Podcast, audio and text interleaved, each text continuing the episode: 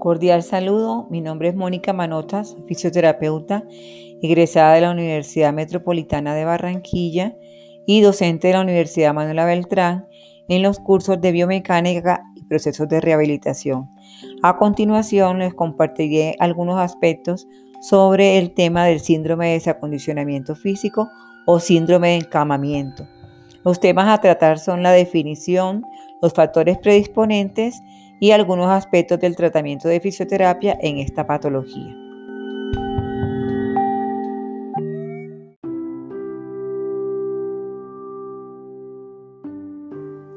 Tenemos que la Organización Mundial de la Salud ha definido el síndrome de desacondicionamiento físico como aquel deterioro metabólico y sistémico del organismo a causa de la inmovilización prolongada en cama. Hay algunos factores predisponentes para que se produzca este síndrome de desacondicionamiento físico, tales como son enfermedades crónicas como el cáncer, VIH-Sida, enfermedades o patologías que requieren la inmovilización permanente en cama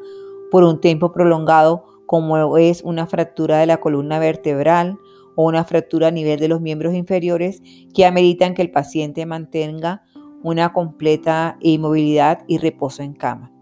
Dichos factores favorecen o predisponen a que se comprometan diversos dominios y sistemas corporales, lo que conlleva a que se produzca una deficiencia multisistémica.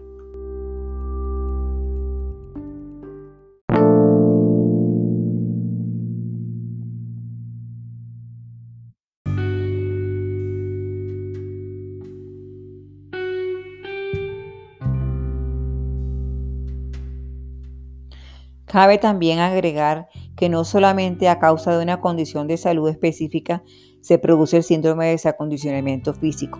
A medida que el cuerpo humano va avanzando en años, se va deteriorando, se van desgastando, digamos, todos los dominios y sistemas y el hecho de que se vayan disminuyendo todas las capacidades físicas también es un factor de riesgo que conlleva a un síndrome de desacondicionamiento físico si la persona no tiene una actividad física eh, realizada de forma regular.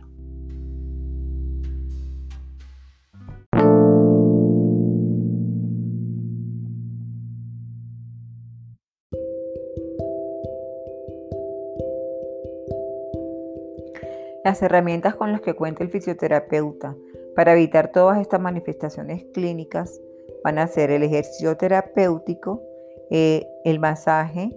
a nivel del sistema tegumentario, medidas encaminadas a mantener la expansión torácica, a mantener los rangos de movilidad articular, la fuerza muscular y reintegrar al paciente a todas sus actividades de la vida diaria de acuerdo a las secuelas que haya presentado el paciente en el síndrome de desacondicionamiento físico optimizar el nivel de función del paciente tomando en consideración la interrelación que hay entre lo físico, lo psicológico y no olvidar también lo que es la parte social. ¿sí?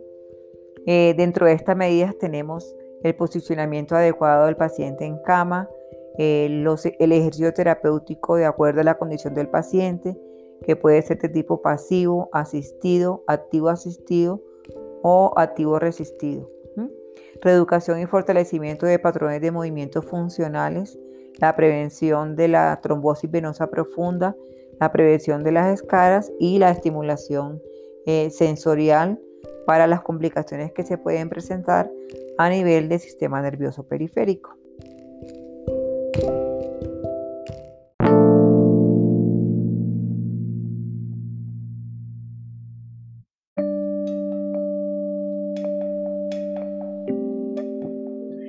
De acuerdo a lo mencionado anteriormente, es claro que el rol del fisioterapeuta en todo tipo de paciente inmovilizado en cama es fundamental. El objetivo de nosotros como fisioterapeutas va a ser la prevención en el caso de que el paciente esté en las etapas tempranas, fundamentalmente el cuidado de la piel para evitar las úlceras por presión, mantener los arcos de movilidad articular, la fuerza muscular y sobre todo mantener la independencia funcional del paciente en todas sus actividades de la vida diaria, educar al paciente propiamente dicho, a los cuidadores, a los familiares, para informarles que a las 24 horas de estar inmovilizado en cama se inicia el síndrome de desacondicionamiento físico. Por lo tanto, es de vital importancia la prevención del deterioro de la salud y la promoción de la actividad física. Que el paciente se mantenga sentado en una silla, caminando en la habitación o eh, en los corredores alrededor de, la casa, en caso de que esté en el domicilio, o si está en una institución hospitalaria, pues también hacer recorridos en la medida de lo posible eh, sin ningún um, factor de riesgo de contaminación. Pero es importante el mantenimiento de todas las funciones corporales para evitar las secuelas que se puedan instalar eh, por el tiempo de inmovilización.